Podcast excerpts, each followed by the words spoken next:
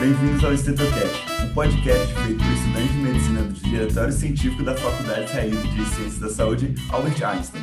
É um grande prazer começar nosso sexto episódio, que vai ter como tema a manipulação genética, perspectivas futuras e éticas. E para isso, contamos com a ilustre presença do Dr. Alex Dodsworth e o Dr. Vitor Ferraz. Eu sou o Gabriel Fontoura, eu sou aluno do sétimo semestre da Medicina. Olá pessoal, meu nome é Enzo Greco de Paula, sou aluno da Faculdade de Medicina Albert Einstein, atualmente no oitavo semestre. Excelente. E agora então, vamos conhecer nosso, melhor um pouquinho os nossos convidados. Ok, bem, meu nome é Alex Dodsworth, uh, você falou meu nome melhor do que eu mesmo, eu nunca aprendi a falar meu sobrenome. Eu sou doutor em filosofia pela Universidade de São Paulo e pela Universidade de Ca' Foscari de Veneza, foi uma titulação de duplo título, foi o primeiro duplo título que ocorreu de parceria entre essas universidades e para minha satisfação foi sobre dilemas éticos relacionados ao transhumanismo. Assim, meu nome é Vitor Ferraz, eu sou médico geneticista, né? Sou formado como médico pela Faculdade de Medicina de Ribeirão Preto, tenho mestrado e doutorado em genética pela mesma instituição. Fiz residência médica em genética médica, que basicamente é isso. E e adoro esse tema, então acho que vai ser uma conversa bem legal. Bom, doutores, primeiramente, muito obrigado pela presença. Partindo já petisco sobre o tema que a gente vai falar hoje, eu queria entender primeiramente qual que foi a motivação de vocês. Por que, que vocês escolheram atuar em cima dessa área? O que que nessa área seduziu os senhores para que vocês se voltassem a esse tipo de pesquisa? Eu comecei cursando uma graduação em astrofísica, né?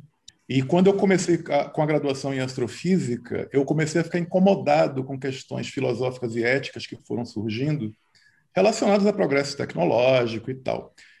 E aí também cursei filosofia. Num determinado momento, eu tive que fazer uma escolha e eu resolvi seguir pela carreira acadêmica de filosofia, mestrado e doutorado, apesar de nunca ter largado astrofísica. Atualmente, por exemplo, eu estou cursando o mestrado em ensino de astronomia na USP. Mas, fundamentalmente, o que me levou a, a, a, estudar o meu tema de doutorado, que é transhumanismo, foi um incômodo específico com a filosofia em si. Veja que uh, Hegel, no século XVIII, se não me engano, ele escreveu no livro dele, Elementos da Filosofia do Direito, que o animal que melhor representa a filosofia é a coruja, porque a coruja é um animal que decola quando o dia acabou. Ou seja, a filosofia sempre chega tarde demais. E isso me deixou profundamente incomodado. Eu acho que incomodou outras pessoas no século XX também, porque o Hans Jonas, por exemplo, que foi um filósofo que eu estudei durante uh, um filósofo do século XX, ele dizia que ou a filosofia abraça temas contemporâneos e pensa sobre o futuro, ou ela estará apenas uh, especulando sobre se anjos têm sexo enquanto o mundo se acaba. Então, Hans Jonas ele foi um grande entusiasta de temas relacionados à bioética, bioética, ética da tecnologia, ética da ciência. E esses são os temas que me interessam. E fatalmente eu terminei me interessando por transhumanismo, porque o transhumanismo ele tem uma série de propostas que, se por um lado são bastante empolgantes, por outro merecem um olhar crítico, sobretudo no que diz respeito à manipulação genética. E só pode dar uma definição assim rápida para os nossos ouvintes sobre o que seria o humanismo, o que, que o, o transhumanismo, perdão, o que, que o transhumanismo estuda? O transhumanismo é um movimento nascido no século XX.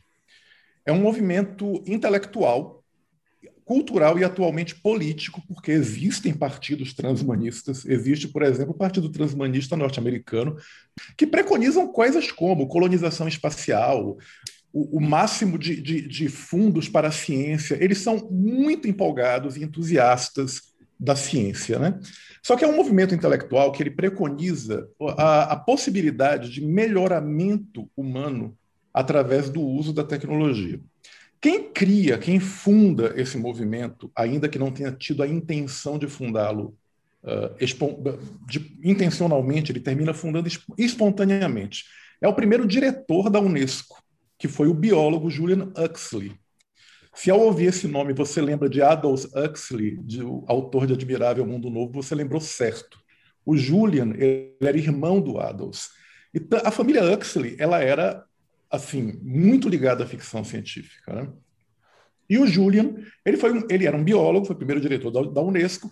E veja, o contexto, né? vamos falar um pouquinho do contexto. A, ONU nasce em 45. E por que, que a, ONU, a ONU nasce em 45 substituindo a Liga das Nações? Com que objetivo? Tinha acabado de acabar a Segunda Guerra Mundial. O mundo estava em polvorosa com medo que surgisse uma terceira. Surge a ONU para ser um escudo do mundo, para agenciar a paz. A ONU surge em outubro. Em novembro surge a Unesco, de 45. E a Unesco ela surge como um braço da ONU com um objetivo um tantinho diferente da ONU. Se vocês forem ler os manifestos de fundação da Unesco, vocês vão perceber que a coisa ela era bem ousada e ela tinha uma pegada que parece de Star Trek. Era o seguinte: enquanto a ONU ela queria, ela tinha, ela tem como pretensão salvaguardar a paz no mundo, a Unesco ela, ela nasce com objetivos muito específicos desenvolver tecnologicamente o mundo, desenvolver culturalmente, educa educacionalmente o mundo através da ciência. E aí entra o Julian. Aí o Julian ele começa com um manifesto de um artigo chamado Novos Vinhos para Novas Garrafas. O título é horroroso, mas ele, o que ele escreve no, no artigo é: nós temos o dever moral, o dever moral, o imperativo ético de tornar este mundo um paraíso. Vejam, é ambicioso. Ele não está falando de redução de danos, ele não está falando de, de, de, de, melhorar. Não, ele está falando, é mais do que simplesmente de melhorar as condições de vida. Ele está falando de erradicar a pobreza, erradicar a fome, acabar com as doenças. E, e, inclusive, isso ele faz em outros manifestos, de criar uma longevidade indefinida, porque a morte é uma cinte. Vejam, o objetivo não era a imortalidade, mas era você poder, pelo menos, ter um tempo de vida indefinido. E ele, ele diz nesse manifesto: a gente precisa de um novo nome para esse movimento, porque o humanismo não dá conta. Aí ele diz: talvez transhumanismo seja um bom nome. Seria isso algo é, a mais, né? É, isso é o trans aqui não é de transcendental, é de, de transformativo. Esse manifesto é de 47. Aí passam-se décadas. E aí, nos anos 90, com o advento da internet, da internet popular, pessoas que se identificavam com essas ideias do Julian Huxley, a maioria delas filósofos e cientistas, se uniram para assinar a Declaração Transhumanista. E aí nasceram organizações como Humanity Plus, uh, vários partidos transhumanistas e por aí vai. O grande problema, a gente vai discutir sobre isso, é que, veja, no contexto da década de 40, havia uma empolgação imensa no que diz respeito a progresso tecnológico. O Julian, ele chega a ser um pouco ingênuo quando ele, ele faz a apologia ao progresso tecnológico. Ele coloca as coisas de uma maneira como se simplesmente a tecnologia fosse resolver todos os nossos problemas. E Hans Jonas ele vem logo depois dizendo: não, a tecnologia ela resolve vários problemas e cria outros que antes não havia. E é basicamente isso: é um movimento que surge no século XX. O, o disparador é o primeiro diretor da, da, Unesco, que é esse biólogo, e o movimento organizado ele surge concretamente em 98. Perfeito, doutor. Agora eu queria passar a palavra para o doutor Vitor para ele também contar um pouco para a gente como que foi a o que, que foi o estímulo dele para seguir carreira nessa área. É, acho que eu não tenho uma história tão, tão fascinante quanto a do Alex, né? assim, mas é, quer dizer, eu eu estava no curso de medicina, um curso tradicional, né, assim, dentro da USP, né, um curso a Faculdade de Medicina de Ribeirão Preto tem algumas características são de, um pouco particulares, né, assim, o fato de ser no interior, né, de fato de, de ter talvez a unidade da USP com o maior número de professores com dedicação exclusiva, né, dentro da área médica, assim, para quem conhece São Paulo, como é a Faculdade de Medicina de São Paulo, sabe que isso é uma coisa inusitada. Então, você e tem um forte apelo em pesquisa, sempre teve, né? Assim, das unidades que mais produz, assim, a produção científica é muito relevante, né? É, e, e, era um ambiente também que, na minha época, né, é, havia muita gente de fora de Ribeirão para cá, então tinha uma vivência dentro da universidade muito intensa, né? Não só regular, né, de assistir aula e tal, mas de viver outras coisas. Então, eu sempre tive uh, algumas coisas Acho que dentro do curso a gente passa, a gente tem uma visão tradicional ainda, né? Uma coisa muito é, técnica, né? Uhum. Então, e, e sempre me interessaram outros aspectos, né? Assim, não só o tecnológico, mas o desafio, desafios em campos diversos, né? Desafios é, humanos, desafios de comunicação, desafios diagnósticos, né? E aí a genética apareceu, eu estava no quarto ano de medicina. Aqui a gente tem um curso de genética é, é, era um curso tradicional, então você tinha um curso de genética lá no primeiro ano, né, extenso, né, com as coisas mais da genética é, humana, talvez mais básica e humana, e no quarto ano, na época, a gente tinha um curso de genética clínica, em que a gente passava um tempo dentro de um setor de, que uh, atendia pacientes com doenças genéticas. Né? E aí a gente passa para um outro mundo, né? um mundo desafiador, assim, né? em que o diagnóstico vira uma, um, um, uma busca insana, né? Esse uso de tecnologia né? em tese, né, a mais avançada possível para tentar abordar essas doenças, numa época, aí, década de 90, 80, 90, né, em que os recursos tecnológicos eram limitados, né, e quando existiam, existiam dentro da universidade, né. Uhum. bem diferente do cenário que a gente tem hoje, né, hoje é o contrário, né, hoje a maior parte das coisas usuais que a gente viu em filmes como Gataca, não sei o que, a gente encontra em laboratórios nacionais, quando não, a primeira busca que você faz no Google começa a aparecer no seu Facebook, no seu Instagram, um monte de propaganda de laboratórios que fazem investigação genética. Mas, enfim, lá tinha a questão de desafiar é, a, gente do ponto de vista de buscar o diagnóstico, né, de tentar encontrar, e tem uma coisa muito particular de doenças raras. Esse universo me fascinou um pouco. Né?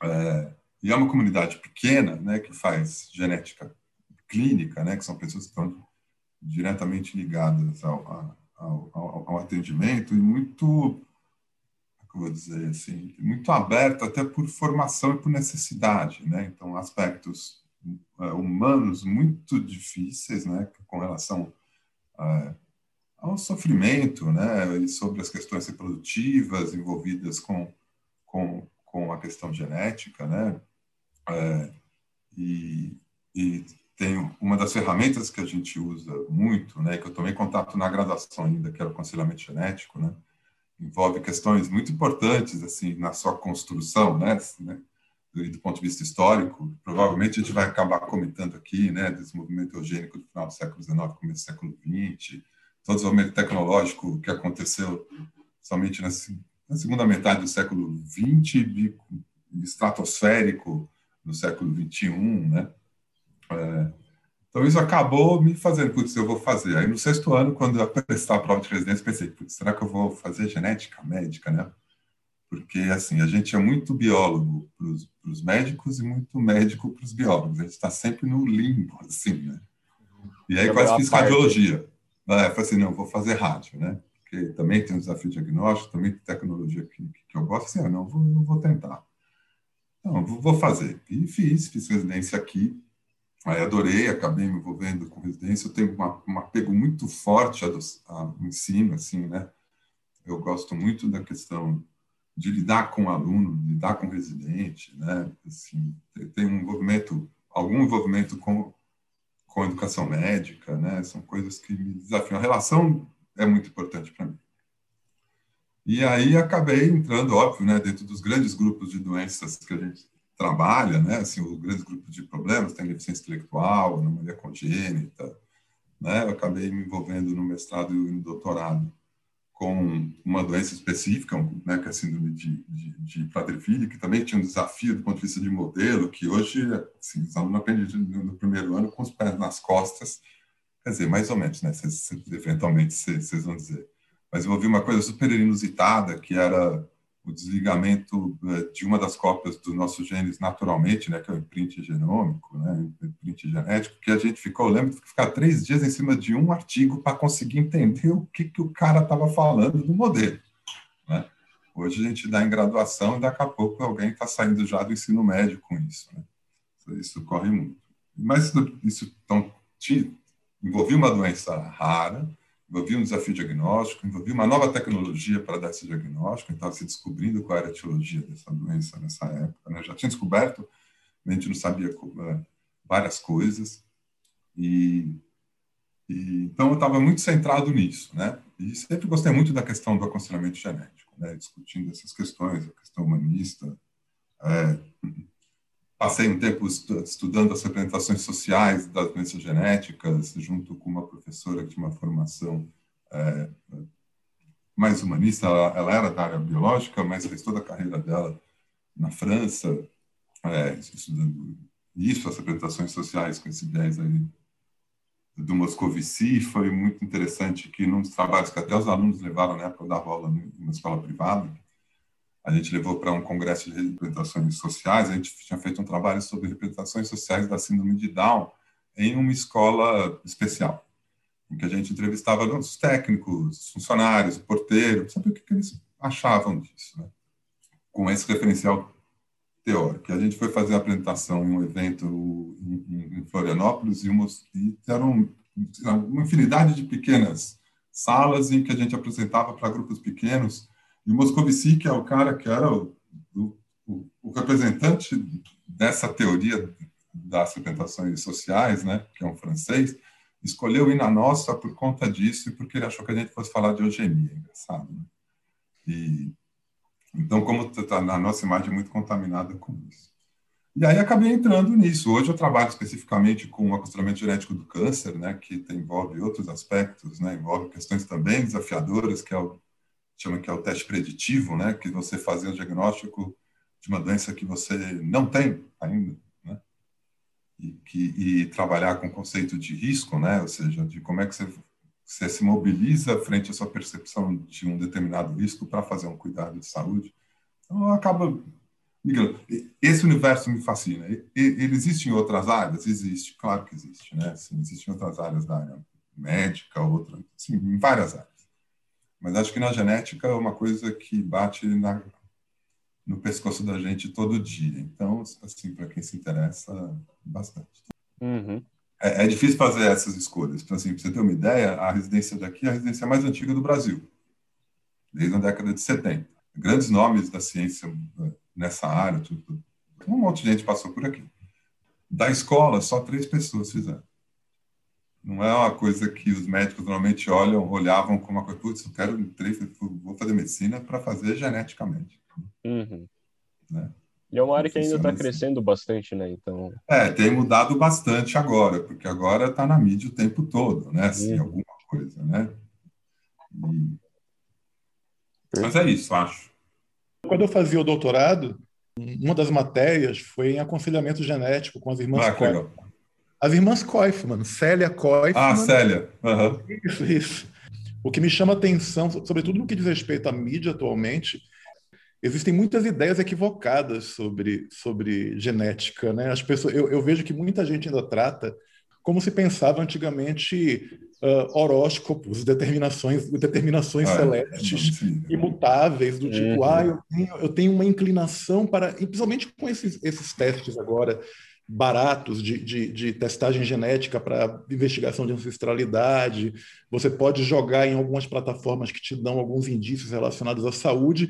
Isso cria uma geração de hipocondríacos, pessoas que me procuram, pelo amor de Deus, apareceu que eu tenho tendência ao Alzheimer, eu vou ter Alzheimer. Quer dizer, muita gente ainda pensa em genética como se fosse uma, uma determinação divina, imutável. É, mas é por aí. Assim, é, acaba... e, e, a gente sabe que não é exatamente isso, mas. É, exato. Uhum.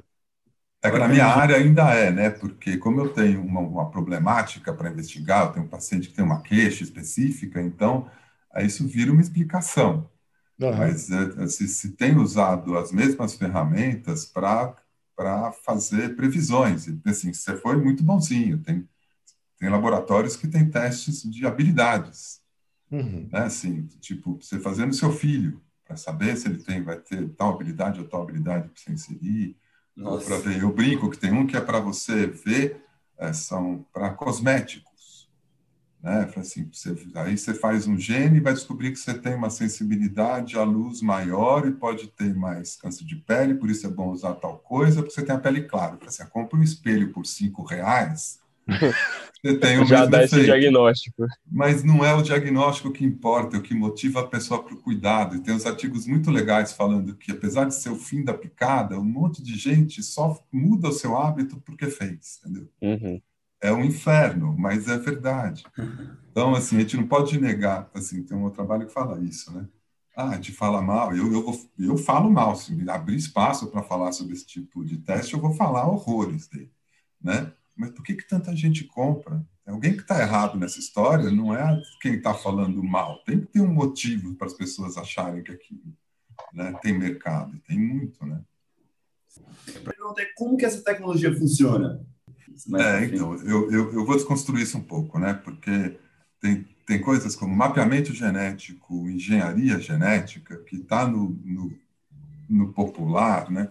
Como uma coisa que, uh, que, a, que a gente usa hoje. A gente praticamente não usa esse termo engenharia genética. Ele veio de uma época em que engenharia genética era manipulação do, do DNA para você fazer alguma coisa, né? Ou com enzimas de restrição, para fazer, né? É, com, é, construir plasmídeos que a gente chama, né? De, de inserir genes em, em, em, material biológico de, de, é, de bactéria para você clonar o gene, né? E tinha essas ferramentas que, de engenharia, né? De cortar e colar que apareceram ali no final, na, na, durante a década de 70 para frente, né? É, o CRISPR está muito ligado a isso hoje como uma tecnologia muito mais nova, muito mais fácil de fazer, muito mais barata, né? E que torna isso com um grau de eficiência maior. E, mas, mas o que mais acho que é, pega é que é uma técnica muito fácil para manipulação. É, e manipulação que eu digo é inserir sequências e construir sequências é, é desligar genes em células, tá certo? Sim. Tem as maluquices de fazer em embrião, né? Tem gente que já diz que já fez, né? Tem um pessoal da China, da Coreia, não sei da onde que já, né? Uhum. Que envolve outras questões muito mais complexas, não só do ponto de vista é, é, técnico, mas certamente do ponto de vista ético, né? Uh, então, assim, quando as pessoas falam em engenharia genética, às vezes eu fico sem saber exatamente do que, que elas estão querendo saber, né? Então, mas eu, assim, hoje, do ponto de vista da aplicação de, uh, corriqueira, uh, não existe. Tá? Você não tem como fazer, por exemplo, aí em um médico para fazer um CRISPR. Tá? Você tem protocolos, alguns protocolos, né? Assim, poucos protocolos clínicos para algumas doenças que utilizam isso. Muitos deles são como pesquisa, né? Assim, você poder fazer modificações e reinserir essa célula dentro do corpo para alguns tratamentos específicos. Então, CRISPR é uma ferramenta. É, é, o que, é, isso talvez tenha uma, uma perspectiva futura importante, né? Que, assim, o CRISPR, a, a, a, criação do CRISPR, na verdade, é descoberta praticamente, né? Porque, na verdade, já existia essa maquinaria lá na bactéria, né? A gente só está dando uma... deu um outro uso para ela, né? Então, esse, essa, re, essa reengenharia de uma coisa que a natureza já tinha feito, de certa forma, né, que a gente viu uma outra utilidade, ganhou o Nobel. Né? E a pessoa que, que fez, uma das envolvidas, uma, assim, uma pesquisadora, ela, ela, ela mesma propôs, ela mesma propôs fazer uma detente para assim, olha, não vamos usar essa técnica para fazer manipulação em embriões durante X tempo, porque a gente precisa aprender a gente tem uma, lições históricas com isso, né? Assim, acho que pode falar um pouco sobre isso, essa parte bioética também muito mais do que eu, mas eu gosto de transpor uma frase do Potter, que não é o Harry Potter, tá? O Potter da bioética, né? Que fala sobre conhecimento perigoso, né? Que é todo aquele que você avança muito sem ter avançado no, na construção do conhecimento de gerenciar esse conhecimento que você está criando, né? E isso a gente aprendeu uh, a duras penas, né, durante uh, o século XX, né, e, e, mas isso vale para agora, né. Então, ela mesma que fez, falou assim, ah, vamos parar de usar um pouco, porque a gente precisa agora investir no, na discussão mais humana, bioética, não sei o quê, de definir o que a gente pode fazer, não tecnicamente, porque tecnicamente pode um monte de coisa, e há bastante tempo, né. Só que, mesmo na clonagem, você não clona humanos que nem clonou a Dolly, porque a eficiência da clonagem para dar certo na DORA é muito baixa. Então, você, então consegue jogar fora, entre aspas, é, mil ovelhas para dar certo uma. Mas você consegue jogar fora mil embriões humanos para dar certo um, né? aí o CRISPR aparece como, olha, daqui a pouco eu não vou precisar jogar mil. Né? Talvez a gente vá caminhar para um nível de eficiência de manipulação muito alto. O CRISPR vem, é muito mais eficiente, mas ainda tem muito, alguns problemas que a gente já conhece, né? como ovos que são que não são os ovos específicos, né? Então, a eficiência é, não é 100%, mas é muito melhor do que era antes. A gente vai caminhar certamente para cada vez mais ter mais eficiência nesse tipo de manipulação. O que vai limitar a gente a usar não são questões técnicas. Isso eu tenho certeza. Entendeu? Apesar de que algumas essas coisas vão acabar se desenvolvendo sempre de alguma forma, mesmo reguladas das mais diversas formas pelo homem, né, do ponto de vista de lei, elas vão para frente. Mas, basicamente, então, engenharia genética, aí a gente está trabalhando com, com técnicas diversas né, de manipulação do material biológico responsável pela hereditariedade, né, que é o DNA, é, para que você uh, utilize isso para um, um, uh, um fim que o mais comumente a gente conhece é o fim terapêutico, né? Uhum. Então, que é tratar uma doença, mas também é, fazer modificação de, de organismos para incluir proteínas, por exemplo, genes para proteínas humanas em bactérias, genes para proteínas humanas em, em plantas, né? ou, ou de se produzir medicamento através de a recombinação, tudo isso é feito através de uma série de ferramentas que usam a manipulação. Tá? Isso se desenvolveu muito a partir da década de 70 e hoje é, é corriqueiro para a produção de insumos e de alimentos, né? mas não é tão corriqueiro no, na manipulação do material genético humano para fins terapêuticos. Existe, mas não é corriqueiro. Uhum. Sabe que isso é uma a ideia de melhorar a condição humana através de nascimentos, de controle de nascimentos, é uma ideia antiga, né? Sabe que eugenia enviesada, alguns chamam de eugenia positiva, em que você.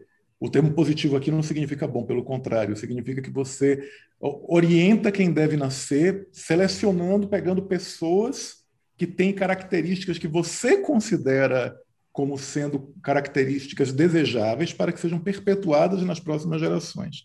E isso está na história do Brasil também. Né? Vocês veem que na década de 30, surge uma sociedade de controle eugênico que preconizava coisas como a proibição da imigração de pessoas não brancas para o Brasil. Né? Quer dizer, é, é, é, toda uma ideia equivocada sobre superioridade de etnias e por aí vai. Outro tipo de eugenia, que é chamada eugenia negativa, que é a identificação de coisas que deveriam ser, erradica eh, eh, que deveriam ser erradicadas. Algumas coisas que são de, uh, geneticamente inescapáveis deveriam ser erradicadas porque elas causam sofrimento atroz. São quase como uma sentença na visão deles. É, quase como uma sentença de morte. Isso, claro, o grande problema aí é que existem, existem, existe uma série de equívocos sobre isso também. Veja que, por exemplo, existe um caso escandaloso que ocorreu aqui no Brasil, que, se não me engano, foi no final do, da década de 90, que uma atleta uh, olímpica brasileira foi excluída do seu time porque o médico dela, que não devia conhecer, provavelmente, não devia conhecer genética suficiente, identificou no teste dela que ela tinha uh, o gene da anemia falciforme. Ela não tinha anemia falciforme. Ela tinha o gene da anemia falciforme. Tinha o traço da anemia. Ela tinha o traço. E ele tratou ela como se ela tivesse anemia falciforme e tirou ela do time.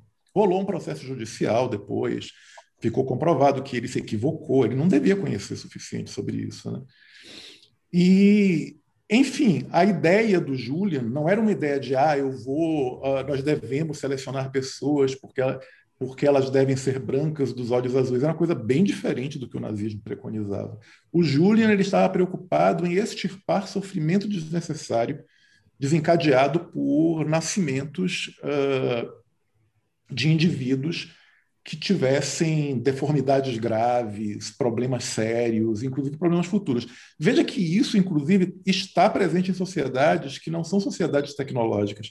Você tem tribos indígenas que hoje em dia não, porque isso foi, foi feito uma série de modificações, a maioria das tribos indígenas não faz mais isso, em que a criança que nascesse com deformidade, com alguma coisa, ela era morta.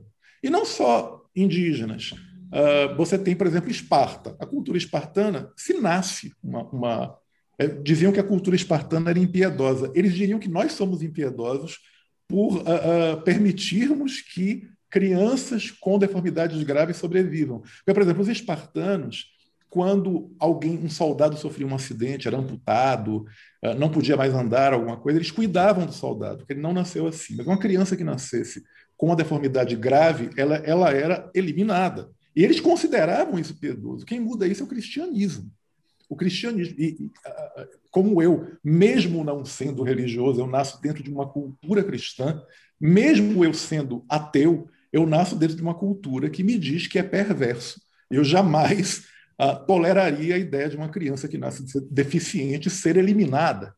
Até porque, hoje em dia, uh, a, quando a gente fala em bioética, a ideia de eugenia para resolver os problemas da humanidade soa ingênua. Mesmo as ideias do Julian Huxley. A gente fala hoje em dia de outra coisa, utopia, que não é utopia. Utopia vem a, a raiz grega é u que significa não, nada, utopia significa lugar nenhum. Você, quando eu falei utopia, a gente está falando de um lugar que não existe. O, o oposto é distopia. Distopia é lugar ruim. E lugar ruim existe para caramba. Agora, existe a utopia. O que é, que é a utopia? A utopia, a utopia é um mundo em que há condições para que toda e qualquer pessoa, mesmo aquelas que nasçam com deficiências físicas, mentais, ou que se tornem deficientes físicos ou deficientes mentais ao longo da vida, que essas pessoas tenham condição de ter uma vida digna e de muita qualidade. Ou seja, a questão, a grande questão filosófica bioética para mim hoje em dia, ela não, não tem a ver com você trazer felicidade para a humanidade por seleção genética, mas por, pela criação de um mundo em que toda e qualquer pessoa possa ter dignidade, felicidade e, e, e sobretudo, qualidade de vida. É, assim, eu, eu acho super interessante essa fala, tu, Alex, porque é, acho que pega várias coisas que são importantes, talvez ter alguns esclarecimentos, assim, né? Porque acho que o contexto é assim, a hora que a gente fala sobre eugenia, que é outra palavra que está no, no ideário né, das pessoas, né? Você tem uma associação da eugenia com uma coisa, é, com, com, dois conceitos que eu vejo errados, né? Um é que a gente pensa em nazista de primeiro, como se os caras tivessem inventado isso, e quem inventou isso foi quem ganhou a guerra, não quem perdeu, tá certo, né? Foram os ingleses e os americanos, né? Então, assim, esse, esse o, o aporte teórico que deu mais né, assim, potência para essas coisas que já existiam na Europa há muito tempo. A Europa é uma tribo, assim, é um conjunto de tribos que se dão muito mal há muito tempo. Né? Então, os problemas de migração, de preconceitos entre grupos é, étnicos diferentes é uma coisa histórica lá, tá certo? E, na verdade, o que, o, o que melhorou foi que apareceu o medo né, que deu uma explicação para uma coisa que eles já sabiam, que eles já faziam com gado e com planta funcionava, quer dizer, cruzar um boi que produz muito com um, um, uma vaca que produz pouco, vai dar um boi, porque eles vão selecionar aquele que produz o que eles querem. Ah, então dá para fazer humano. Dá, dá para fazer. Só que você não pode botar humano em fazenda e procriar, né? Assim, dessa, e eliminar os, quem você não quer a gente tem uma outra questão aqui envolvida, que é a questão ética. E antes era uma coisa muito empírica e sem um referencial refinado né, para você poder fazer isso com algum apuro. E aí aparece isso no final do século XIX. E aí todo mundo aprende de todo mundo, né? O Darwin vai lá e fala sobre evolução, né? Descobre as de Mendel no começo do século XX. O Galton é primo do Darwin, né? Uma cidade desse tamanho, né? Deve ser. Né? E aí, assim, aparece uma oportunidade de utilizar aqueles referenciais teóricos que explicavam a hereditariedade, a heredabilidade das, de algumas características, né, que vieram das ervilhas, né, que ele nem chamou de gene naquela época, Mendel chamou de partículas hereditárias, que chamou de gene foi depois, já no século XX. Né? E aí, agora a gente tem explicação, agora a gente pode fazer isso com refinamento, Né? Então, eu posso quantificar as características das pessoas e tentar ver qual, como é a herdabilidade, e aí eu posso promover determinadas coisas. E aí aparecem os dois conceitos que o próprio é, Galton, pois que também era um escritor de ficção científica, né? Também tem um livro escrito que fala, né? Que é o que é considerado um filme de, de, de ficção que também coloca uma sociedade eu acho que é distópica, mas assim, né, assim, uma sociedade diferente em que essas coisas se aplicam, né? E que aí aparecem esses dois conceitos, da eugenia positiva e da eugenia negativa, que, que, que se você sempre pensa em planta, não tem muito problema. Você pensa em gente, aí você vê alguns viés. A eugenia positiva implica você dirigir a reprodução das pessoas com um objetivo. E eles tinham um objetivo. E aí, na hora, assim, se você não é anacrônico, se você olha para o contexto histórico, eles só podiam fazer aquilo com que eles tinham tá? com aquele pensamento que eles tinham, com aquele arsenal teórico e técnico que eles tinham, e com o objetivo que eles tinham, que era melhorar a raça humana, você não melhora a raça humana permitindo que as pessoas façam o que elas desejem. Você melhora a raça humana obrigando as pessoas a fazerem o que você acha que é melhor para a raça humana. E aí que vieram os problemas. Alguns problemas, né? Então, é, mas mesmo assim, a eugenia positiva presumia que, por exemplo, a procriação pudesse ser separada das relações afetivas. Você pode amar quem você quiser, mas você não pode reproduzir com quem você quer. Né? Então, tem aquelas né, fazendas de reprodução alemãs. Né? Por que, que a, Alemanha, a Alemanha entrou na história? Né? Os dois grandes centros que, que, que, que davam suporte teórico para a eugenia eram americanos e ingleses. Né? Galton é, e outros centros é, importantes, tem Cold Spring Harbor, que, né, que foi um dos baluartes da eugenia no começo, depois passou, né, quem era um é um é um dos diretores durante muito tempo recente, né, que é o Watson, né, que é da da dupla hélice, né, também tem um viés eugenista. Eu tinha uma professora que estava comentando isso que na década de 80 foi lá e tinha um quadro do tamanho do pé direito da da sala com com o Watson e foi há uns cinco anos atrás e já tiraram, porque ele tem um monte de acusação de ser eugenista, de ser racista, que aí as coisas se, se, se imbricam. E aí tem uma reação a isso, né? porque aí, óbvio, aí aparece as leis eugênicas do Estado alemão em 33, que começa a usar, que a gente pode falar que talvez tenha sido um, do, um dos estados mais tecnologicamente amparados daquela época, né? porque os alemães fizeram tudo, sim, tecnologia em tudo, engenharia, na biologia, né? e usaram isso como leis de Estado, que já eram utilizadas nos Estados Unidos, por exemplo, em alguns estados dos Estados Unidos, que controlavam a reprodução, tinha esterilização em massa de deficientes, tá certo? Tinha aquelas fe feiras de quais são as a, da criança, assim, assim, na minha época era o B.P. Johnson, né, que falava, acho que eu sou mais velho do que todos vocês, né, mas que era aquela criança perfeita, e tinha um referencial da criança perfeita, que era a criança branca, de olho azul, de olho claro. Então, eles mediam isso, faziam concursos disso, das famílias que tinham as, as melhores genealogias, entendeu? Porque estimulando até popularmente o conceito da eugenia. E tem uma reação muito forte a isso. E aí que entra uma questão que talvez o que o Alex tenha falado faça sentido, né? Que é, na reação, o que tinha é essa, essa questão da individualidade sendo subjugada por uma meta, né, assim, uma meta de Estado, que as referenciais eram os mais diferentes, a maior parte deles eram sociopolíticos, não tinha nada de técnicos, tá certo? E, e, com, e por mais que a gente tivesse conhecimento técnico suficiente, tinham coisas que eram incontroláveis, né? Por exemplo, a gente fala que a medicina ela, ela é uma barganha faustiana, né? Porque quanto mais você trata, mais doença você vai ter que você nunca viu. Né? Uhum. Então, você está criando oportunidade para algumas, por exemplo, ninguém sabia o que era Huntington há 200 anos atrás, porque todo mundo morria com 30, 40, 50 anos de idade. Então, a medicina corre atrás do próprio rabo, entendeu? E mais, a prevenir a doença genética é muito complicado, porque prevenir a doença genética, assim, tem coisas que são espontâneas da nossa biologia. A mutação nova acontece. Né? Então, a prevenção disso é muito difícil.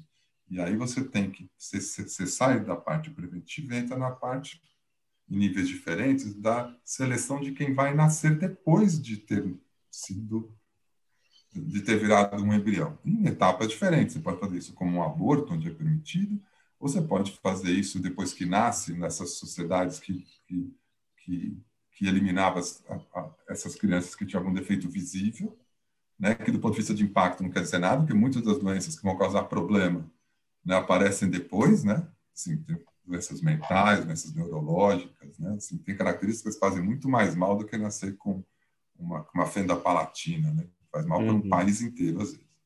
Né? É, então, assim, esse, a gente não tinha...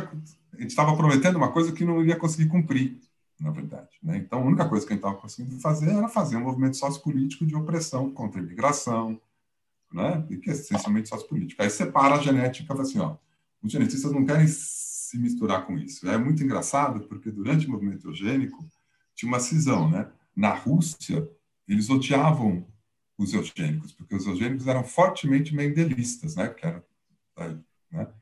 E, e depois da Revolução Russa, para eles, não acreditar que o ambiente poderia mudar, que você tinha um determinismo genético, era, era contra-revolucionário.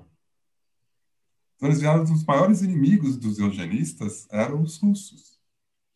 Porque eles achavam que o ambiente poderia mudar uma sociedade, entendeu? Enquanto que o outro lado está falando, não, a gente só pode mudar uma sociedade manipulando geneticamente ou selecionando as pessoas. Então, é interessante como isso se compõe, né? E, e aí aparece esse movimento mais preventivista, que eu acho que é aí que se coloca essas pessoas que estão falando, né? Prevenir as doenças, né? Só que aí a gente já tem outro referencial bioético. E aí fica um conflito de você achar, é óbvio que se vocês estão fazendo medicina, vocês querem diminuir o sofrimento das pessoas. Aí você identifica um problema, né? E você fala que, então, vamos supor, uma, uma mãe que tem filhos com deficiência intelectual, que é uma doença que se chama X frágil, que ela é portadora, que não tem nada, mas pode ter 50% dos filhos com deficiência intelectual. Né? Isso é isso, é uma, é uma família sem recurso financeiro, né? nenhum, e que, quer, e que continua tendo filhos. Como é que você vai lidar? Assim, a prevenção é, é eticamente ela deve ser feita através de uma conversa, esclarecendo a pessoa, empoderando a pessoa na escolha, mas a pessoa que está do outro lado, que está fazendo isso, na cabeça dela fala, gente, ia ser muito melhor se ela escolhesse não ter, né, porque ela sofreria menos. Como é que você lida com esse tipo de conflito? E aí a gente tem esse universo de coisas para lidar que estão muito mais na área humana do que na área médica, que é a solução da, das da filosofia, da filosofia aplicada, mas até da filosofia clínica, né, que tem gente que, que, que é isso não. Então, hoje aparece esse dilema. Por isso é que se desconstruiu em vários lugares, quando a gente vai lidar com doença genética no mundo, se criou uma profissão, que é o conselheiro genético, um cara que vai lidar com todas essas questões para ajudar a família. Né? Isso aí, falei demais, mas acho que é legal ter esse contexto, né? Porque, assim, Não, tá bem legal. Uma tá. boa parte da gente da área da saúde, né? E você entra para a medicina para diminuir o sofrimento das pessoas. E, às vezes, e assim, no processo que envolve a questão genética, muitas vezes você tem que segurar a sua onda, porque não é você que vai ter o filho. Hum, não é hum, você tá. que vai cuidar. O paciente tem a autonomia dele, né?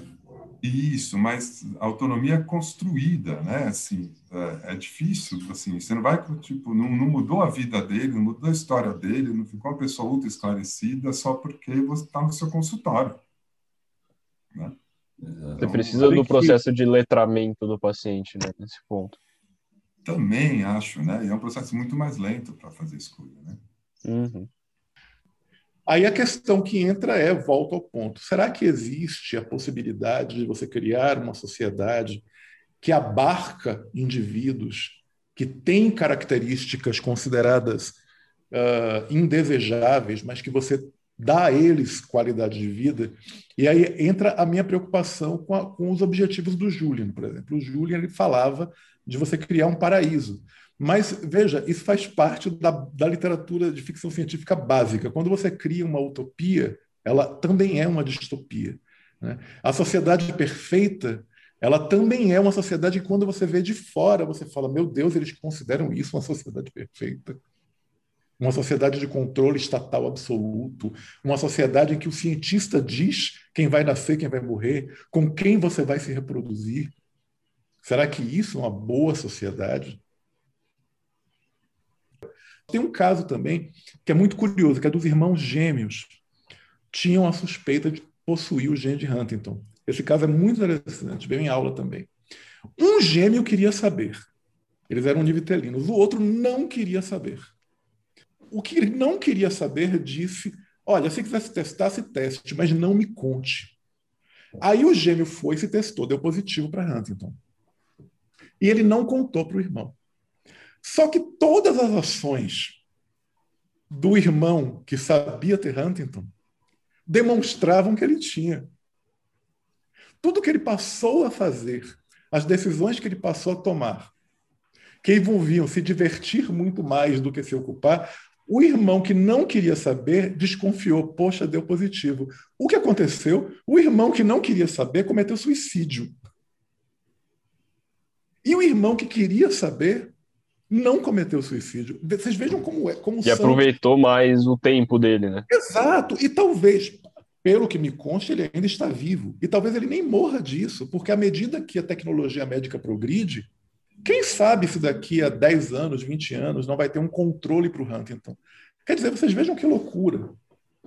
Surgem coisas que são enviesadas, complicadas, seguem, seguem interesses mercadológicos e me parecem bem pseudocientíficas, como, por exemplo, veja qual é a sua atividade física mais adequada. Todas elas seguem mais ou menos o mesmo princípio que é curioso, são aconselhamentos que, que meio que inclinam você para seguir uma dieta mediterrânea, ingira menos carne, cuidado com frituras. Você não precisa de um teste genético para isso. Mas é curioso que, muita, como o professor Vitor falou, tem muita gente que só segue porque fez o teste DNA.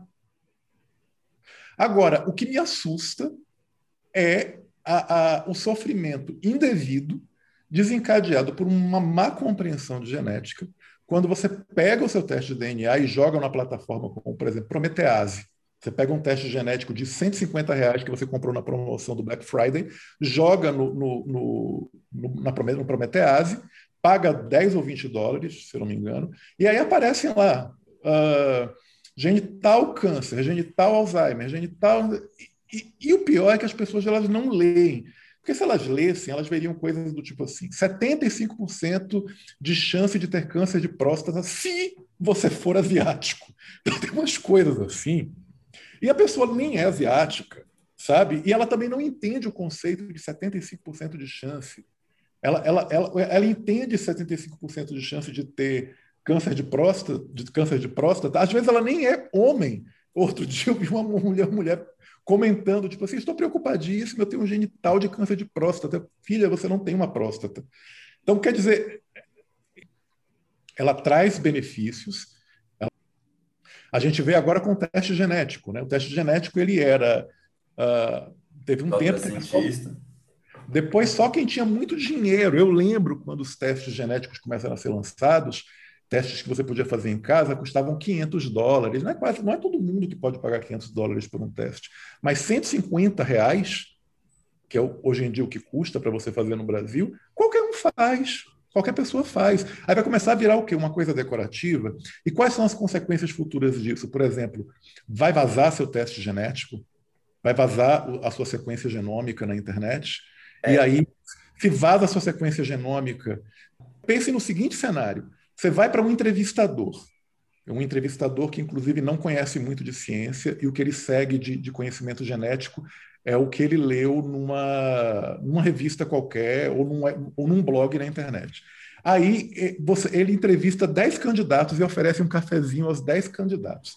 Aí a sequência genômica está tão barata que ele manda sequenciar, sem pedir autorização, o, o genoma dos 10 candidatos dele. Aí ele diz assim: olha, esse tem tendência a Alzheimer precoce, esse tem tendência a câncer. Esse... Aí ele seleciona assim, e você nunca vai saber. Porque ele vai selecionar alguém e vai dizer, eu gostei mais desse candidato, mas ele não vai dizer, eu excluí você porque eu sequenciei seu DNA. É, o Gataca você... tem bem isso, né?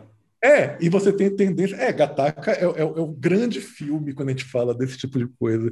Porque nada é, é, assim, porque lá é tudo bonitinho, não é uma sociedade distópica, entre aspas. Lá não pode fazer nada disso. É. Você faz.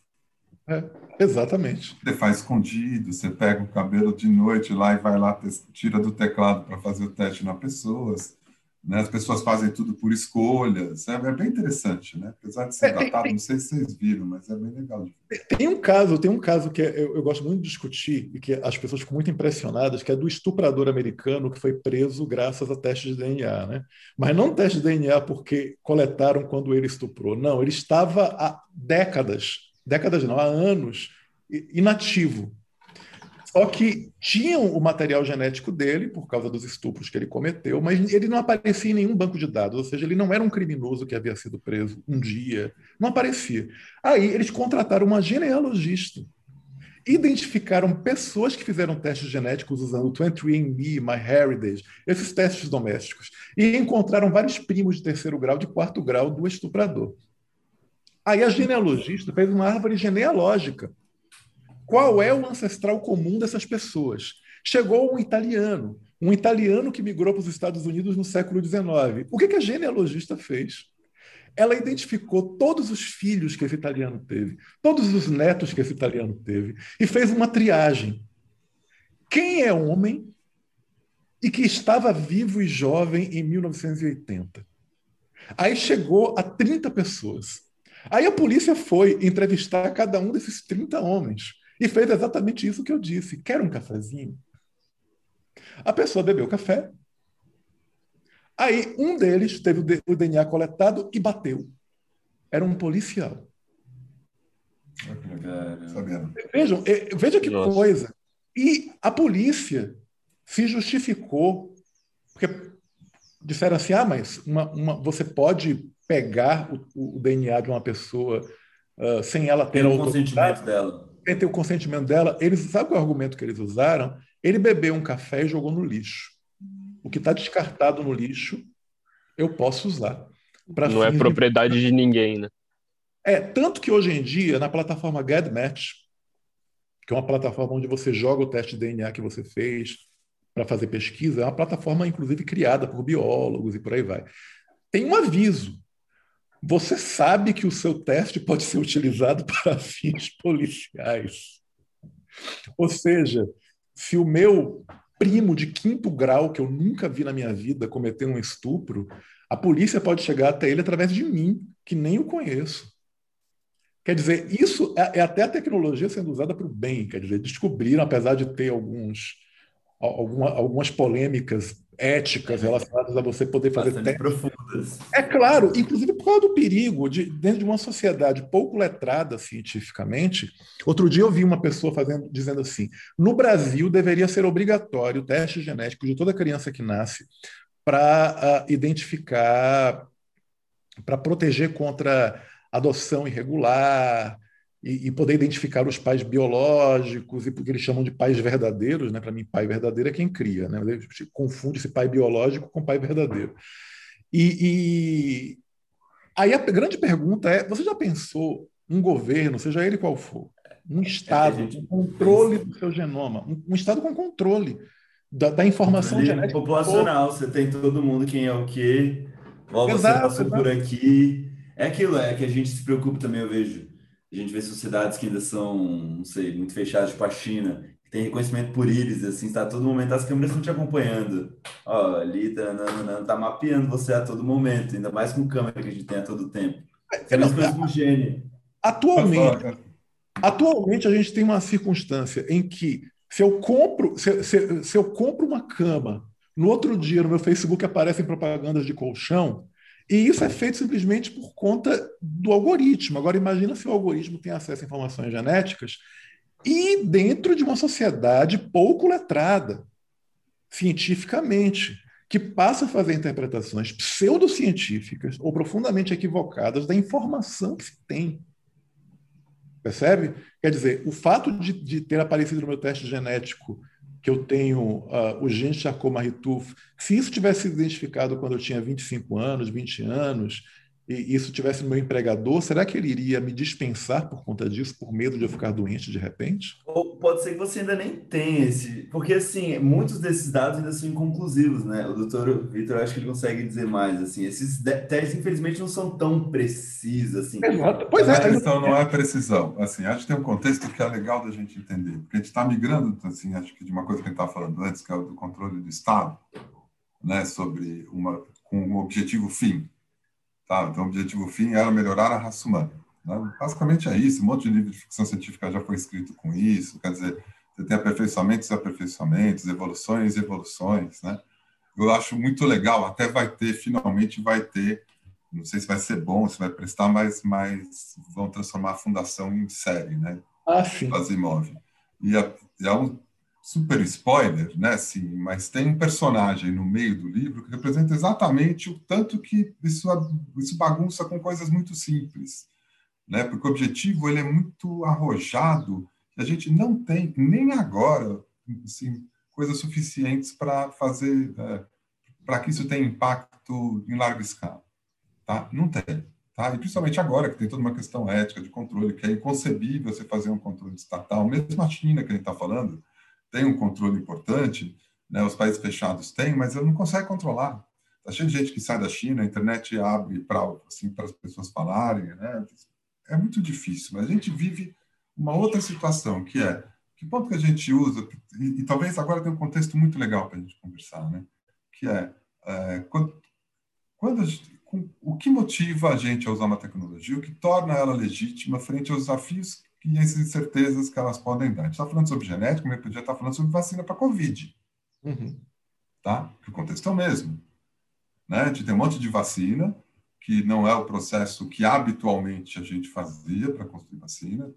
Então, tem um outro contexto completamente diferente. Tem um esforço mundial para fazer elas mais rápido, mas também tem incertezas que a gente assume hoje que a gente não assumiria em, em outros momentos, porque a gente tem algumas garantias de que, neste momento, isso é muito melhor do que ficar adiando.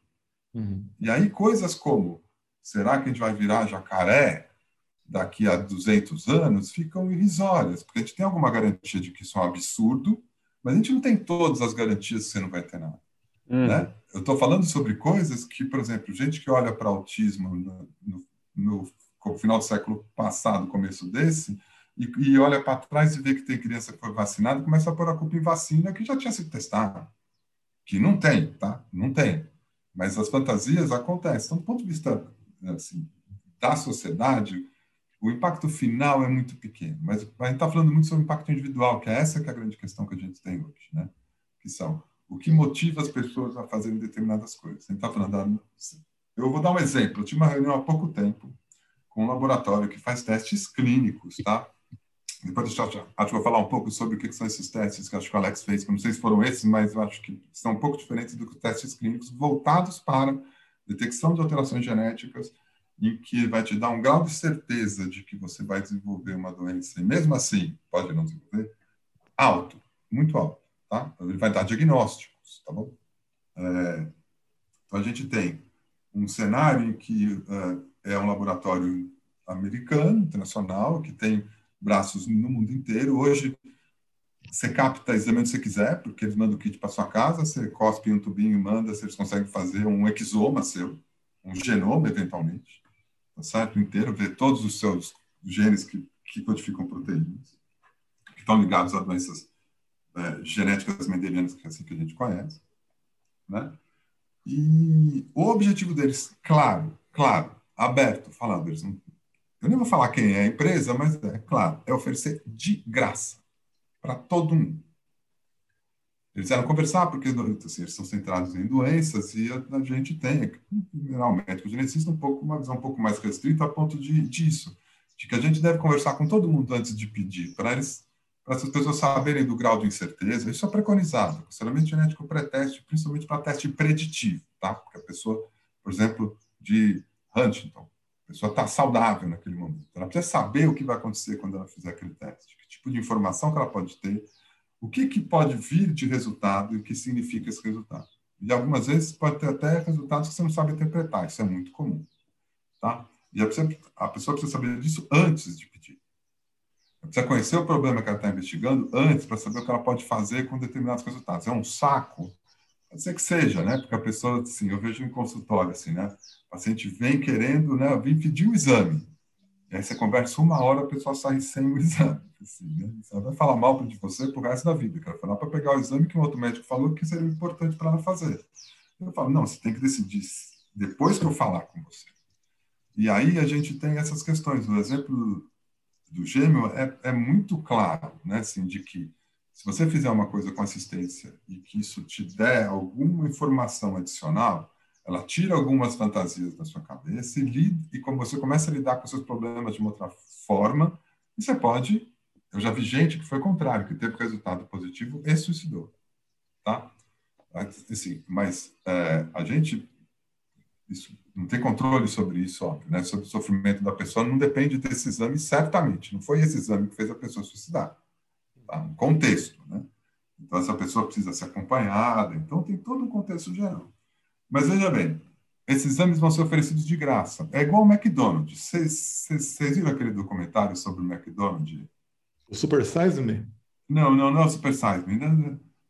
Na verdade, é um filme. Você sabe como o McDonald's ganha dinheiro? Você sabe? Ah, é com aluguel, eu acho. Né? Isso, é empresa imobiliária. É empresa imobiliária, tendo grandes. A maior parte do recurso é imobiliário. O sanduíche é o de menos. O sanduíche é o que faz as pessoas irem naquele lugar que o cara aluga para isso.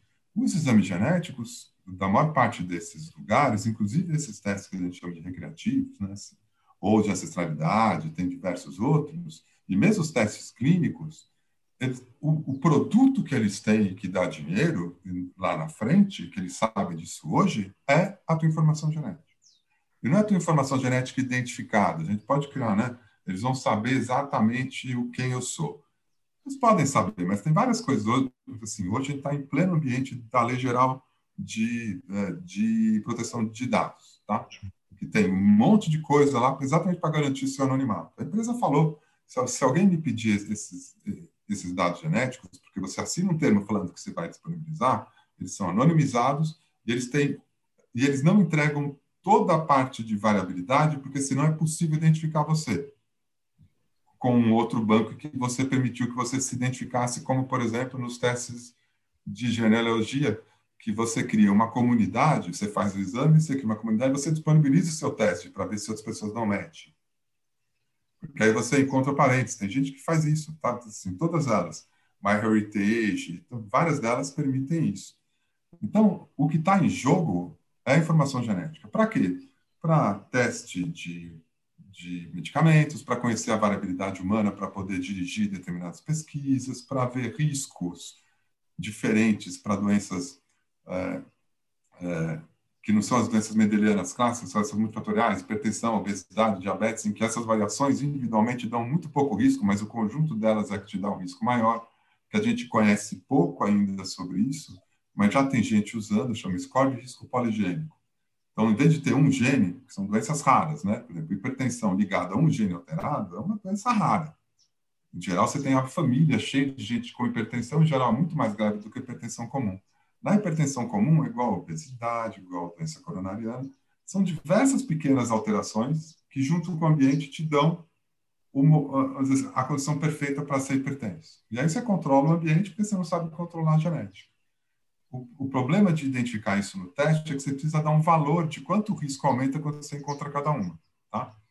E aí isso está sendo construído esse conhecimento agora, a partir do quê? De grandes bancos de dados de genômica em que as pessoas não se identificam, mas você sabe que você fez o exame e ele pergunta: ah, você tem hipertensão? Você tem não sei o quê? Aí ele pega todos aqueles dados e consegue vender para uma empresa. É, e aí, esses atrativos que a gente acha que são de baixo impacto, que eu acho que são de baixo impacto real, como determinantes do problema que a pessoa vai ter, mas eles têm um impacto grande na conduta que a pessoa tem com, com sua própria saúde. E está cheio de outros exemplos que a gente faz, entendeu? né? Assim, ah, você vai escolher um iogurte, você vai escolher um iogurte que vende só falando assim, uma bobagem, ou aquele que fala que vai melhorar a sua digestão, que ele é bom, você vai ganhar massa muscular, você vai fazer uma porcaria. É igual. Então, a gente tem todo um ambiente que te joga para uma determinada coisa. Então, hoje, você, você tem esse monte de exame, o grande representante, acho que mais eu estava vendo aqui, acho que quase eu queria achar de novo esse dado, né, assim, porque eu tinha numa aula, mas que ele fala que acho, são, sei lá, tipo, 200 milhões de pessoas já, já fizeram o teste. Aqui, esse dado em algum lugar, eu vou achar porque é interessante. Isso é um espaço amostral gigante, né? É, tipo, aqui, ó, são mais é de 26, 26 milhões de americanos já fizeram teste de ancestralidade. Ah, Quase legal. 10% o teste da população. Isso, mas ele não pega todo o seu genoma. Uhum. Essa é a história da maior parte desses testes, talvez esse teste que o Alex tenha feito. Ele trabalha com essas variações. Ele pega genes que já foram associados a um, um risco para uma doença, tá? na literatura. Esse risco não é alto o suficiente para ele ser considerado um teste de saúde, porque senão a empresa não pode fazer, e aí, obviamente, o impacto é muito pior de ser oferecido direto ao consumidor. Então, é desse tipo. Se você for japonês, essa variação aumenta o seu risco em 70%, não deve ser, deve ser em menos, porque se fosse 70%, precisaria ter alguém da área médica indicando fazer esse exame. Então, ele bota 20%. Aí ele dá a recomendação. Você deve melhorar a sua alimentação, não sei o quê. Tem testes que são testes, assim, que tem essas bobagens que é fácil da gente criticar, né? Tipo, tem um teste aqui que é para ver se você tem uma propensão a ter uma cera do ouvido mais dura ou mais mole. Eu juro por Deus, eu mostro para vocês uhum. esse teste. Do mesmo jeito que tem é, é, plataformas de match de pessoas para relação usando DNA. Tem uma série na Netflix sobre isso. Um monte disso. Tem uma série lá em que eles chegaram a, a, a um vamos dizer assim, a um algoritmo que consegue juntar essas variações ou atribuir isso para um único gene, que a gente sabe que é uma bobagem, não é o único gene que faz. Mas os determinantes genéticos disso podem existir, só que o ambiente é imponderável. Então, o que a gente tem hoje é um, assim, não tem mais o Estado empurrando para a gente chegar em um fim que é eu quero melhorar a raça humana. Não tem. A gente tem outras forças atuando que fazem a gente fazer escolhas. Vou fazer um exemplo simples que a gente tem e é muito legal de fazer com vocês. Não sei se todo mundo lembra do azão azinho. Acho que o Alex lembra também, né? Tá, aquelas doenças recessivas são aquelas doenças que você precisa ter herdado dos dois pais a, essa alteração, né? Uhum. Tem um filho que tem fenilcetonúria, que é uma doença recessiva. Então, só para esclarecer, então, esse filho é azinho azinho. Aí eu vou com vocês, que são os especialistas, e quero saber o que, que pode acontecer numa próxima gravidez. O que vocês falariam? Vou perguntar para eles, que eles, né, eles têm quase obrigação de saber já. Uma doença recessiva. Eu e minha esposa somos normais, a gente não tem outro filho, só tem esse filho só carrega cetonúria. Então, teoricamente, ele é, ação, ele é assim, assim. Uhum. O que vocês falariam? Pode falar. E de uma próxima gravidez? Isso. É aquilo, vai ter 25% de chance, provavelmente, de ter um novo filho com fenilcetonúria, e o 75% não. E é Perfeito. 50% com o traço, né? Exato. Isso, quer, quer dizer, que para fenilcetonúria é diferente da anemia falciforme, porque o traço é complicado, porque o traço, se a pessoa for subir o Everest sem máscara, ela falsiza, entendeu? Essa que é a história, que foi o uhum. grande pepino que teve lá, né? Fala assim, ah, é uma moça que tem de alto desempenho, então ela pode morrer com a besteira total, né? Mas, enfim, por que, que você fez a escolha de falar primeiro do risco dela ter a doença, se o risco dela nascer normal é 75%? Exato, é porque a gente acaba dando essa ênfase assim, olha, um Por que, que acaba? Porque você tem uma meta, que é você precisa avisar ela o que é ruim primeiro. Porque se fosse para falar assim, olha, qual que é a sua chance de ganhar na, na loteria? Você ia falar que era 25% de perder primeiro? Entendeu a pergunta? E, uhum. e, eu não fiz a pergunta qual era a chance de eu ter um filho com problema. Tem outras questões importantes. Tem um casal surdo que vem para você para fazer aconselhamento genético. A gente sempre presume que a gente vai falar para eles qual o melhor, assim, qual é a chance dele ser surdo, como se fosse ruim. Muitas vezes ele quer exatamente ter um filho surdo. É, eu já ouvi falar isso que os é, os casais de surdos eles querem ter normalmente é, então, o surdo para melhorar a comunicação. O que, que, existe no meio dessa história hoje é isso. Quer dizer, quando a gente passa para o individual, a gente tem que ter noção, não adianta, a gente não vai atingir a perfeição nem na nossa civilização, a, num curto prazo, que eu acho que o curto prazo deve ser uma centena, algumas centenas de, de, de, anos, nem com a nossa conduta. O que, que a gente tem que estar alerta, eu acho, que é essa questão, é se o que eu estou falando faz sentido para outra pessoa. Basicamente, eu não preciso negar o que eu sou. Eu não preciso chegar para ela e falar assim, então vou tirar, olha, sua chance é de 75% e 25%, ou 25% e 75%, porque você não vai tirar o peso dessa história, entendeu? Você está certo em falar que é 25%, porque a maior parte das vezes vai ser isso que vai acontecer. Agora, se a pessoa que. É, se isso não serve para ela, o que você está falando não serve para ela, você precisa ficar atento para perceber, porque o objetivo da gente é empoderar a pessoa para tomar a decisão sabendo o que ela vai fazer, não controlar. Exato, então, a maior parte das vezes. controla, dá para tá informar tá falando, melhor, para dar um suporte é, adequado. Acho que o Alex também levantou essa história lá, do, lá do Facebook e outras plataformas de uma forma muito legal. A gente está preocupado com o nosso DNA. Vou contar uma coisa para vocês baixinho. A gente está entregando porque a gente quer todos os nossos dados todo dia. Uhum. Que são muito mais eficientes para determinar o que a gente faz que nossos comportamentos, nossos hábitos. E que a gente tem, vai, e você vai pagar um e o outro você entrega de graça. Você ainda paga falando porque eu faço isso. Eu tenho um Nest aqui do lado, converso com ele a toda hora, minha voz está gravada, entendeu? Tipo, eu peço coisa, aparece as propagandas aqui, eu nem me incomodo. Porque você acha que você se perde no resto, entendeu? Mas, mas isso cria condutas, cria formas da gente caminhar. Então, assim, mudou o foco. Então, assim, por isso que eu acho, eu acho esquisito, apesar que tem autores que acham que ele pode chamar de eugenia tudo, mas eugenia, para mim, é um movimento sociopolítico. Ele tem uma finalidade, que é melhorar a raça humana. A finalidade não é mais melhorar a raça humana. Tá? Um casal, quando faz uma escolha, e hoje a gente tem algumas técnicas que permitem que a gente componha com aspectos éticos um pouco melhor. Por exemplo, é, o Alex falou, se eu não quero, se eu tivesse o gene para Alzheimer, eu não queria ter um filho com Alzheimer. Tá? Há 20 anos atrás era ou não ter filho ou matar seu filho na hora que ele tivesse, se tivesse alguma forma de identificar. Se nascesse com uma pinta na testa, quem tivesse Alzheimer, poderia é, eliminar. Hoje existe tecnologia para fazer a seleção de embrião. Uhum. Então você tira um pouco o peso da do Ocidente, né, em ter que fazer, por exemplo, uma interrupção de gravidez quando você faz isso depois que está uma gestação.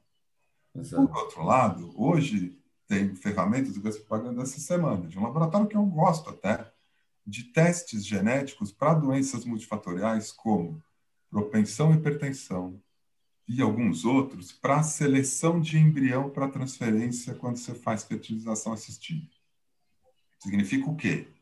É, é muito refinado o conceito. Você está fazendo a fertilização assistida de cunho genético, por exemplo, para buscar uma doença qualquer que você sabe que existe, por exemplo, grave. Aí você fica com cinco embriões que não tem.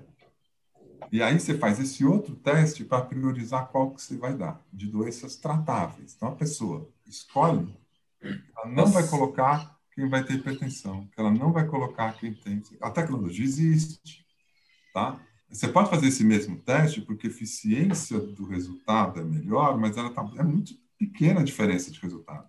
Eles estão fazendo escolha porque lá na frente aquela pessoa vai ter menos chance, não é que não vai ter chance, menos chance de ter hipertensão. E na hora que eu recebi isso, eu já escrevi, porque foi mais residente minha, trabalha nesse eu falei assim, meu, o que, que é isso aí? Né? Assim, me explica, me manda o que, que é, porque a primeira coisa que eu queria era chutar com os dois pés, né? Eu falei assim, não, me manda para eu ver o referencial porque a gente precisa ficar atualizado, porque essas demandas exigem, fala, isso é um absurdo, e senta, e tem um monte de gente fazendo. Isso motiva as pessoas para fazer. A gente precisa compreender as motivações, entender os porquês. E aí eu volto àquela história do conhecimento perigoso. A gente aprendeu com o Projeto Genoma isso. Né? O Projeto Genoma, que durou 10 anos, foram bilhões investidos. No começo, ele separou um tanto de verba, que era 5% de tudo, ia para as ciências humanas, para estudar dentro da filosofia, da educação, não sei o quê, aspectos daquela tecnologia que estava sendo desenvolvida. Não resolveu o problema mas cria uma abertura para que pessoas como Alex, por exemplo, consigam pensar sobre isso, abrir as perspectivas para a gente poder discutir e entender como isso impacta socialmente, porque a aplicação é fácil. Tem gente que pega a tecnologia, a primeira coisa que ele quer fazer, só assim, é ligar a tomada. Ninguém quer saber o impacto no vizinho. Tem gente que odeia a tecnologia. Né? São os aspectos, né? Que, tipo, vai lá e quebra, como aconteceu na Revolução Industrial, entra na entra lá na fábrica e destrói tudo, porque vai tirar emprego, vai tirar isso aqui. Né? Tem gente que compõe, que quer ver qual é a relevância social daqui. Como é que você vai ter que compor, entendeu? Uhum. Então, acho que a gente sai de um campo que é o social amplo para um outro que está mais ligado à engenharia, se você falar aqui, não é engenharia genética, mas engenharia social, de como é que essas pessoas se relacionam. Né? É. Uso Não. da psicologia social, e aí vai os imóveis de novo lá. Né? É, é o que eles chamam de designers babies, né? Tipo, aqueles bebês que você acaba. Que é algo que infelizmente a gente não vai poder aprofundar muito nesse momento, porque já foi muito bom. A discussão. de novo. Exato, não, é. mas muito legal mesmo. Mas a gente pensa nos impactos psicológicos, né? De você saber que você nasceu, ah, não, meu pai escolheu que eu não vou é, diminuir a chance de hipertensão, diminuir a chance disso, disso, como você vai ver, ser visto socialmente. Isso me lembrou um dado que eu vi recentemente, uma cidade, não sei qual que foi, aqui no Brasil, que estava querendo colocar pulseira, todo mundo que diagnosticava Covid positivo. Tipo, aquela coisa do julgamento, do tipo, ah, você foi feito genética, você foi escolhido geneticamente, ou tipo, ah, você tem Covid aquele preconceito, não sei como que as pessoas iriam se portar. Mas, então, só para conduzindo para o final da nossa discussão, o Enzo acho que vai ter uma perguntinha, eu vou ter mais uma. Aí, só para a gente, eu acho que tentar finalizar no máximo em cinco minutinhos tudo. Mas, muito obrigado, foi bem legal mesmo. Então, vai lá, Enzo. É, eu queria puxar agora para uma última opinião de vocês, assim, sobre como vocês enxergam aí, pode ser uma visão otimista, pode ser uma visão pessimista, mas a crença que vocês têm para as perspectivas futuras de como que vai ser a aplicabilidade dessa tecnologia e com o que vocês desejam que aconteça, enfim, um, um panorama tenho... que vocês de previsão. Tá, uh, bem, é muito difícil lidar com previsão, né? Principalmente no mundo que a gente vive atualmente, são muitos fatores uh, em jogo e as previsões tendem a dar errado. Então, com certeza. E, o que eu posso dizer é que, assim, a minha perspectiva, o meu desejo era um, de, é um desejo otimista. Mas eu vou, vou falar para vocês de uma coisa que é o seguinte: uh, alguns, algumas décadas atrás, um físico chamado Enrico Fermi, italiano, ele, ele levantou uma questão que ficou conhecida como sendo o paradoxo de Fermi. Na verdade, não é exatamente dele, mas a gente toma como se fosse. É o seguinte: se o universo é habitado por outras espécies inteligentes, por que a gente não nunca fez contato? E existem várias respostas possíveis para isso, né? Desde a hipótese de que eles não querem falar conosco, porque a gente não merece, até uma outra hipótese que é muito, muito uh, possível, que é a hipótese do grande filtro. O que é que diz a hipótese do grande filtro? Que sociedades tecnológicas elas tendem, em algum momento, se extinguir, porque a, a tecnologia ela foi mais rápido do que a ética. E é uma tendência, realmente. Você vejam, vejam por exemplo, um dos grandes críticos da, da ética e da tecnologia é o Habermas. Né? O Habermas ele tem, a gente pode sintetizar a crítica dele como assim: a, a técnica ela sempre é mais rápida do que a ética. Se a gente pode criar uma coisa, a gente cria, e depois é, é, aquela história, a gente tem a, o aparelho liga na tomada, depois a gente vai ver exatamente, depois é que a gente vai ler as instruções. A maioria das pessoas faz assim, ela pega o aparelho e liga na tomada. Depois ela vai ler as instruções. Isso vale para qualquer tecnologia em geral. Vejam que a grande obra, uma das grandes obras de ficção científica, que é Frankenstein, alguns consideram a primeira grande obra de ficção, ficção científica, da Mary Shelley, o que, é Frankenstein? É justamente isso. Um, um, cientista, que é Victor Frankenstein, pode criar o, o, aquela criatura a partir de peças de cadáveres e, e, dar vida a ela, e ele faz isso. Ele, em nenhum momento ele, ele se pergunta: eu deveria fazer isso? Por que eu estou fazendo isso? Eu faço, eu faço porque eu posso. Faço porque posso. Então, essa, é, essa ideia de faço porque posso, eu tendo a ser um tanto pessimista no que diz respeito à nossa espécie, porque assim, enquanto nós estamos aqui preocupados com questões éticas, eu tenho poucas dúvidas de que em algum momento alguém que tenha dinheiro e vontade o suficiente vai tentar fazer um próprio clone de si próprio, vai tentar fazer o clone de si próprio. Se tiver recurso, se tiver acesso a isso, se tiver dinheiro, vai fazer. Então, o que, o que pode ser feito será feito. Se isso em algum momento irá uh, nos levar a extinção? Eu desejo que não, mas a hipótese do grande filtro diz que provavelmente sim. Ou seja, que chega a um ponto tal em que uh, a gente termina criando tecnologias que parecem melhorar a nossa vida, mas que em longo prazo terminam levando a humanidade para a extinção. Então, existe uma coisa que é o meu desejo, e existe a outra coisa que é o que eu acho que tem de acontecer, não para daqui a 100 anos, não para daqui a 150, 200 anos, mas, e por isso mesmo, que eu acho que é importante que, que a gente discuta e divulgue ética e bioética o máximo possível, para que essas perguntas sejam feitas. Né? Uh, mas, assim, Infelizmente, eu acho que a hipótese do grande filtro é uma boa explicação para o fato de que a gente não entra em contato com outras espécies. Elas se exterminaram, mesmo sendo tecnologicamente tão avançadas. Isso vai acontecer com a gente? Talvez. Mas não, não será na geração de nossos filhos nem de nossos netos. Acho difícil. É, eu não sei se eu compartilho dessa visão do Alex na totalidade, assim, porque eu vejo, talvez mais a minha perspectiva, provavelmente ela é mais curta do ponto de vista cronológico, entendeu? Eu acho que acho que a perspectiva é legal. A gente tem barateamento de tecnologias que podem ajudar as pessoas a fazer escolhas é, e tenham menos sofrimento. Elas, é, a gente tem o desenvolvimento das ciências humanas para lidar com essas pessoas. A gente está trabalhando com uma medicina um pouco mais humanizada, de certa forma, é, na, na, formação. É, a, mesmo assim, ela ainda é uma medicina muito tecnológica, né? mas tem, tem uma coisa que está sendo construída de uma composição da tecnologia com, com, com, uma questão mais humana, porque é um modelo que acho que vai funcionar melhor. É, tem gente que acha, tem uma discussão muito interessante sobre eugenia, falando se a gente não está exagerando no, no, no autodeterminismo, né? De que se as pessoas poderem fazer o que elas quiserem, é a mesma coisa que liberdade ou, ou não cerceamento, entendeu?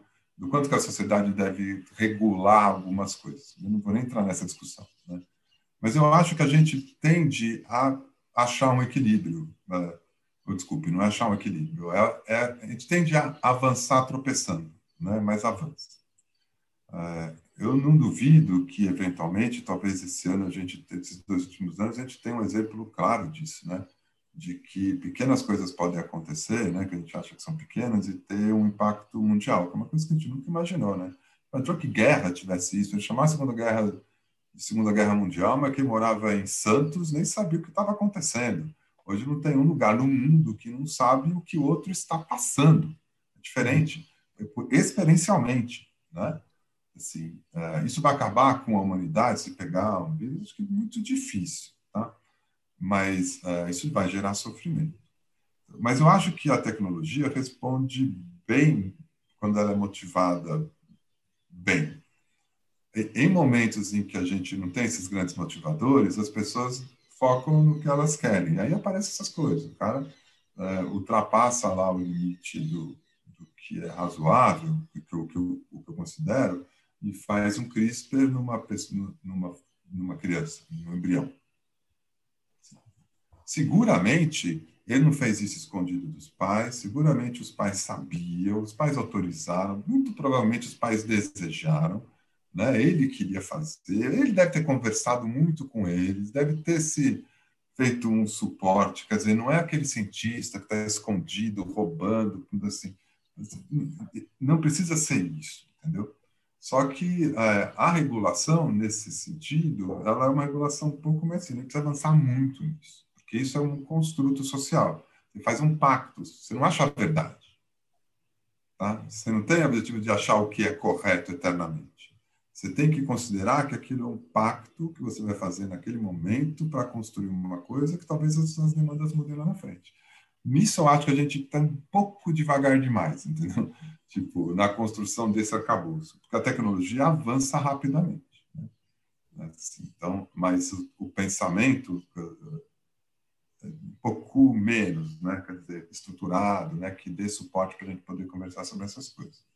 É, então, a, a, eu acho que a gente não vai extinguir, pelo menos assim, no, nos próximos 500 anos, né? Mas eu acho que a gente também não vai evoluir grande coisa, né? Assim, a gente não vai transcender nada né, nos próximos 500 anos. Né?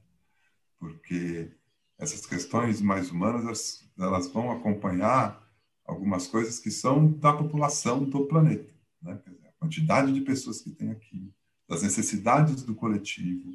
Por exemplo, tinha uma pessoa discutindo comigo, ah, a China, eles estão trancando todo mundo e testando o prédio no esgoto, se tiver alguma coisa no esgoto de Covid, vê todo mundo e põe a revelia das pessoas, elas em acampamentos de quarentena.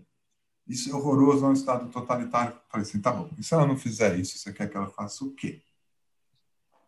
Quer dizer, ela tem um referencial político, assim, político, social, que é o que governa o país. Tem algum, então, eles se, se presume que eles podem fazer algumas coisas, estou falando internamente eles têm que gerenciar um, um, o país mais populoso do mundo. Tá? E controlar a pandemia. Assim, então, estou pondo como contraponto, não estou falando que é certo ou errado. Então, vamos dar todo mundo liberdade para fazer o que quiser. Aí vai ter gente falando assim, ah, porque a China deixa os caras comer morcego, depois sair viajando. Mas os caras têm liberdade, não pode ficar em casa. Bota o Bolsonaro falando na China que eles não precisam ficar em casa vai defender a liberdade na situação que eles têm. Vocês estão vendo que assim as coisas são, não são exatamente, tem outros contextos. A gente não precisa decidir quem está certo e quem está errado nesse momento. A gente precisa ficar olhando dinamicamente para essas coisas e entender aonde é que a gente pode melhorar em todas elas. No controle social justo, né? Sim, porque ele representa algumas coisas. O dura é quando é o controle social que não representa o que a sociedade quer. Esse é o grande problema. Né? E que existe ainda algumas coisas que funcionam assim. Mas, te, mas da tecnologia eu não tenho medo, porque assim, mesmo que eu tenha medo, ela vai avançar do mesmo jeito. Então não tem muita escolha para fazer. Vai. Tipo, não vai ter, assim, vai ter exterminador do, é, do futuro, não vai ter né, um aplicativo de celular que vai fazer todas as, as nossas máquinas se revoltarem contra a gente. Acho difícil. É muito mais fácil elas fazerem isso sem fazer nada, que é simplesmente desligar o Wi-Fi, né? Aí você vai ter o caos no mundo. Não precisam matar ninguém, né, construindo bomba, né? Então, o caos já ficaria instalado assim. Então, assim, eu acho que a minha perspectiva é um pouco melhor, mas eu acho que a gente precisa desenvolver muito, muito, muito num campo que eu acho que o Alex trabalha bem melhor que ele, que é em pensar essas questões, né? em todos os aspectos. E você não precisa ter todos com você, né? Você precisa apresentar o seu e possa ouvir o outro, né? criar, construir uma coisa junto. Excelente. Então, olha, muito obrigado. Foi uma conversa muito gostosa, que fluiu muito bem, deu para aprender bastante. Uh, quem sabe numa próxima oportunidade a gente se encontra. Hum. Então, Alex e Vitor, a gente queria muito agradecer em nome do Diretório Científico a presença de vocês. Eu e o Enzo gostamos muito mesmo. E é isso. Para quem tem interesse nesse tema, vocês recomendam? Tipo... Eu vou recomendar o site Humanity Plus, para quem quiser estudar um pouco mais sobre transhumanismo, que tem a declaração transhumanista e, e, tem alguns, alguns artigos muito bons sobre, sobre bioética, genética, etc. Eles são muito otimistas, mas é aquela coisa, é um otimismo jamais de curto prazo. Né? Curto prazo, quando a gente fala em termos de são 400, 500 anos, talvez até uhum. mil anos. Né? É fácil me achar nas redes sociais pelo meu nome absolutamente estranho, só existo eu. Sim, mas vocês me acham facilmente em redes sociais. Quem quiser uh, me procurar para tirar alguma dúvida e tal, fique à vontade. Acho que tem algumas coisas interessantes para quem se interessa sobre genética médica, ou seja, eu acho que tem diversas fontes diferentes para vocês beberem, né, sobre genética, tecnologia. Acho que para quem, assim, quem for estudante da área da saúde deve ser, deve ter seus professores, né? Eu acho que não tem uma, uma, fonte única. A gente falou sobre temas muito diferentes aqui, né? Uhum. Eu acho que vale a pena. Tem muita coisa sobre ética e genética, porque a, a ética, né, na genética médica e na aplicação da genética, ela é muito prevalente, né? Tanto na prática mesmo real, quanto no imaginário popular, né? Então já teve até novela com geneticista, né? O clone o clone, não era? Como é que chamava? Me, me chamaram disso um monte de, de, de, de, tempo, esqueci o nome lá do, do doutor, não sei o quê. Albieri. Albieri, tá vendo? Doutor Albieri. Albieri. Né, que trabalha é, com reprodução. Esses, esses, são, são reforços, né? Assim, a gente tem o tempo todo, né? Essa parte ficcional sempre está ligada a alguma coisa real, meio ameaçadora, né? Mas ela é muito do presente, né? Ela é do futuro, né? Você constrói uma imagem lá na frente, você vai ter só clones, enfim. Acho meio difícil disso acontecer, mas acho que vale a pena a gente criticar agora. Então tem essas fontes diversas aí, pode ser interessante. Quem for de escola, no Einstein tem a Fernandinha, se vocês quiserem procurar a Fernandinha para procurar à vontade, é uma pessoa muito Claro, legal. ela é incrível. Uhum. É. Ajuda bastante. Mas então é isso, muito obrigado mesmo. E quem sabe no próximo, então, e tudo de bom. Um bom dia, gente. Valeu, gente. Se cuidem. Um abraço. Valeu, gente. Se cuidem, é isso mesmo. Muito obrigado, doutor. Espero que os ouvintes tenham curtido.